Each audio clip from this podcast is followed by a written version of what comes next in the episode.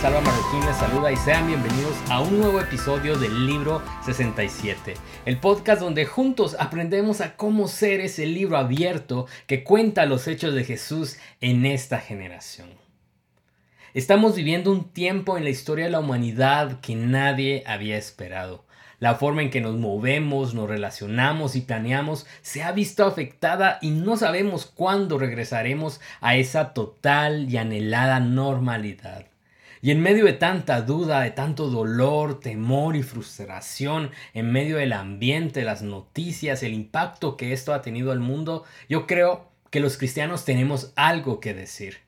En cada crisis en la historia de la humanidad, los cristianos tenemos un mensaje que dar, un mensaje que vivir, un mensaje que compartir y poder replicar.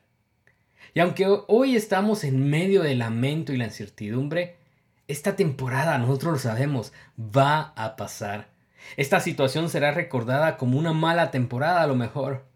Y en tiempos buenos, esos tiempos de bonanza, en tiempos de felicidad y celebración, también los cristianos tenemos algo que decir. En cada temporada buena los cristianos tenemos un mensaje que dar, tenemos un mensaje que vivir, un mensaje para compartir e inspirar a otros a replicarlo en sus vidas y en sus entornos, en su sociedad. Primera de Corintios 1.18 nos dice que el mensaje de la cruz es una ridiculez para los que van rumbo a la destrucción, pero nosotros que vamos en camino a la salvación sabemos que es el poder mismo de Dios. Romanos 1.16 es claro también y nos dice que no nos avergoncemos de la buena noticia del Evangelio acerca de Cristo porque es poder de Dios en acción para salvar a todos los que creen, a los judíos primero y también a los gentiles. Esa buena noticia nos revela cómo Dios nos hace justo ante sus ojos, lo cual se logra del principio a fin por medio de la fe, como dicen las escrituras. Es por medio de la fe que el justo tiene vida. Tenemos algo que decir y, y me preguntarán, Salva, entonces, ¿cuál es ese mensaje que tenemos que anunciar al mundo? En primer lugar, no es un discurso moralista que habla sobre lo que es bueno y lo que es malo.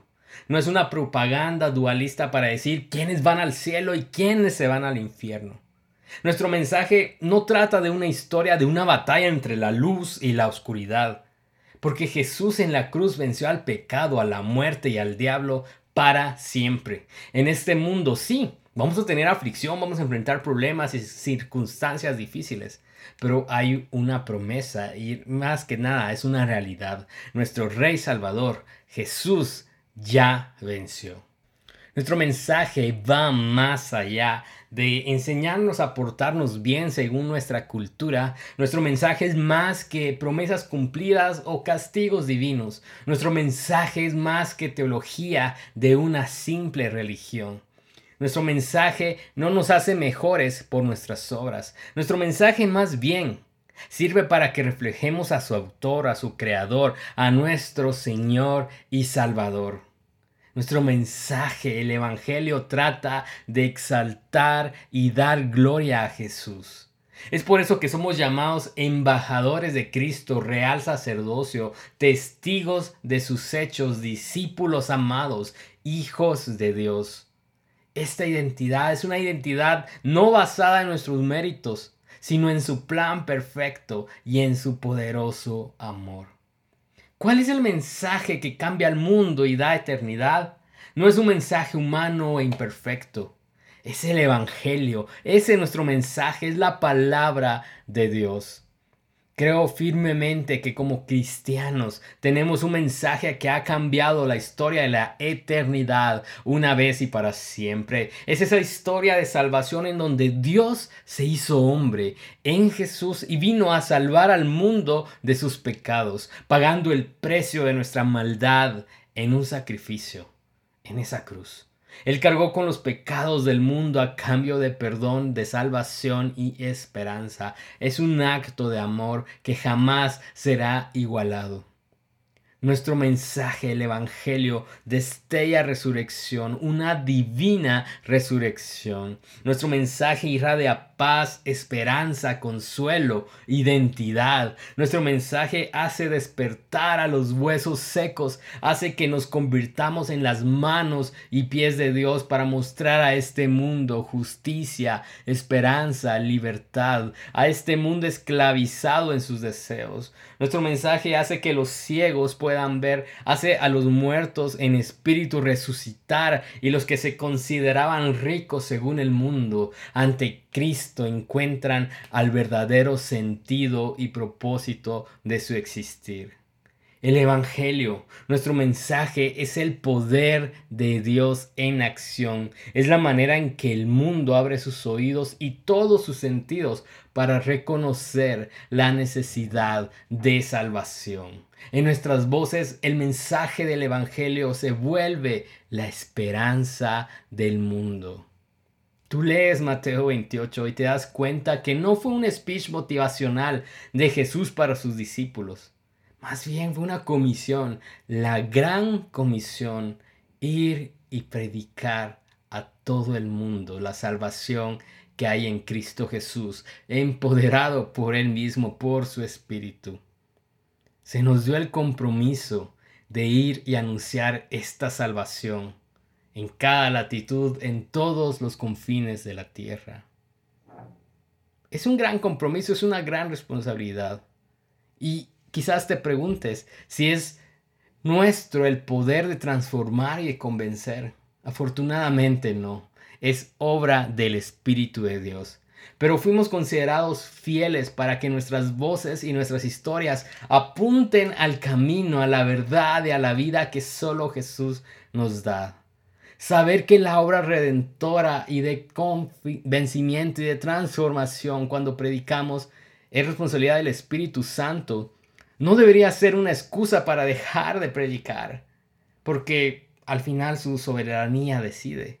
Más bien, creo que saber esto, que el poder viene del Señor mismo, nos debería dar un aliciente para considerar que nuestro mensaje es poderoso, es necesario y tiene implicaciones eternas. Amigo, la iglesia también nació para dar a conocer a Jesús. Nuestro mensaje no es una moda. Nuestro mensaje no solo trata de religión. Nuestro mensaje no es solo cultura. Nuestro mensaje es verdad y es vida. Nuestro mensaje no es una palabra nada más relevante en el ahora y en el presente. No estamos en una competencia sobre qué estilo de vida y filosofía encaja mejor para nuestros planes. Nuestro mensaje va más allá porque habla de eternidad el Evangelio, las buenas noticias de la salvación que hallamos en Cristo, es un compromiso de vida para cada uno de nosotros. Para el cristiano, callar su voz no debería ser una opción. Tienes una voz, tienes dones, tienes influencia, tienes un propósito y un destino. Tienes algo que decir. Primera de Corintios 9:16. Escuchamos a Pablo decir, sin embargo, predicar la buena noticia no es algo de lo que pueda jactarme. Estoy obligado por Dios a hacerlo. Ay de mí si yo no predico el Evangelio. Tienes algo que decir, tengo algo que decir, tenemos algo que contar, algo que predicar. Las buenas noticias de salvación. Charles Spurgeon escribió uno de mis sermones favoritos y se llamaba así, Predica el Evangelio. Y fue uno de sus primeros sermones cuando fue llamado a ser el predicador general en su iglesia a sus escasos 20 o 21 años. Y hoy quiero compartirte algunos párrafos de este sermón tan genial que me inspira a levantar mi voz para la causa de Cristo. ¿Qué es predicar el Evangelio? Predicar el Evangelio es exaltar a Jesucristo. Tal vez esta sea la mejor respuesta que puedo ofrecer.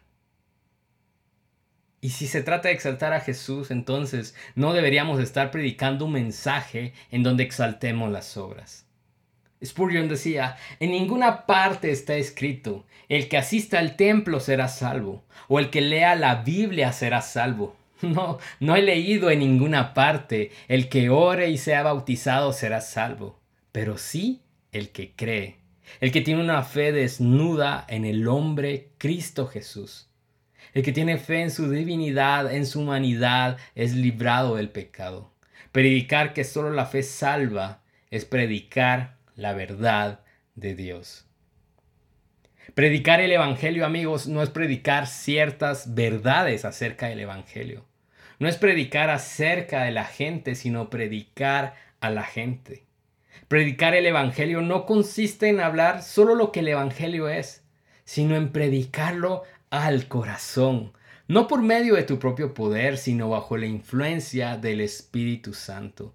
No es estar en el púlpito y hablar como si nos estuviéramos dirigiendo al ángel Gabriel diciéndole ciertas cosas, sino hablar de hombre a hombre y derramar nuestro corazón en el corazón del compañero. Esto, creo yo, decía Charles Spurgeon, es predicar el Evangelio y no pronunciar entre dientes algún árido manuscrito el domingo en la mañana o en la noche. Predicar el Evangelio no es mandar a un cura para que haga el trabajo por ti. No es vestir la ropa fina y pronunciar una altísima disertación. Predicar el Evangelio no es, con las manos de obispo, hacer una oración que constituye un bello ejemplar y luego ceder el púlpito para que una persona más humilde predique. No, eso no es predicar el Evangelio. Predicar el Evangelio es proclamar con lengua de trompeta y celo encendido las inescrutables riquezas de Cristo Jesús, para que los hombres puedan oír y entendiendo puedan volverse a Dios con todo su corazón. Esto es predicar el Evangelio un hombre que verdaderamente tiene en su seno la inspiración del Espíritu Santo que lo ha llamado a predicar, no puede dejar de hacerlo. Tiene que predicar como fuego en los huesos. Así será esa influencia hasta que proyecte sus llamas hacia afuera. Los amigos pueden querer frenarlo, los enemigos criticarlo, los despreciadores burlarse de él, pero el hombre es indomable. Él tiene que predicar si tiene el llamado del cielo. Todo el mundo lo puede abandonar, pero él predicaría a las áridas cumbres en las montañas. Si tiene el llamado del cielo, aunque no tenga una congregación, le predicaría a las cascadas y daría su voz a los riachuelos. No podría callarse, sería una voz proclamando en el desierto, preparad el camino del Señor. No creo que se pueda detener a un ministro de la misma forma que no se puede detener a las estrellas del cielo. No creo que se pueda lograr que un ministro deje de predicar si realmente tiene él el llamado. De la misma manera que no se puede detener a las poderosas cataratas queriendo consumir sus aguas con la tacita de un niño. El hombre que ha sido guiado por el cielo no puede ser detenido por nadie. Ha sido tocado por Dios y nadie le impedirá predicar. Volará sobre las alas de águila y nadie podrá encadenarlo a la tierra. Hablará con la voz de un serafín y nadie podrá cerrar su boca. ¿No es su palabra como un fuego dentro de mí? ¿Debo de callar cuando Dios ha colocado su palabra en mí? Y cuando un hombre habla de conformidad con lo que el Espíritu le da a hablar, siente un gozo, un gozo semejante al cielo. Y cuando termina, desea volver a su trabajo de nuevo y ansía estar predicando nuevamente. Yo creo que los jóvenes que predican tan solo una vez a la semana y piensan que ya han cumplido con su deber, no han sido llamados por Dios a una gran obra. Pienso que si Dios ha llamado a alguien, lo impulsará a predicar constantemente y sentirá que debe predicar en medio de las naciones las riquezas inescrutables de Cristo.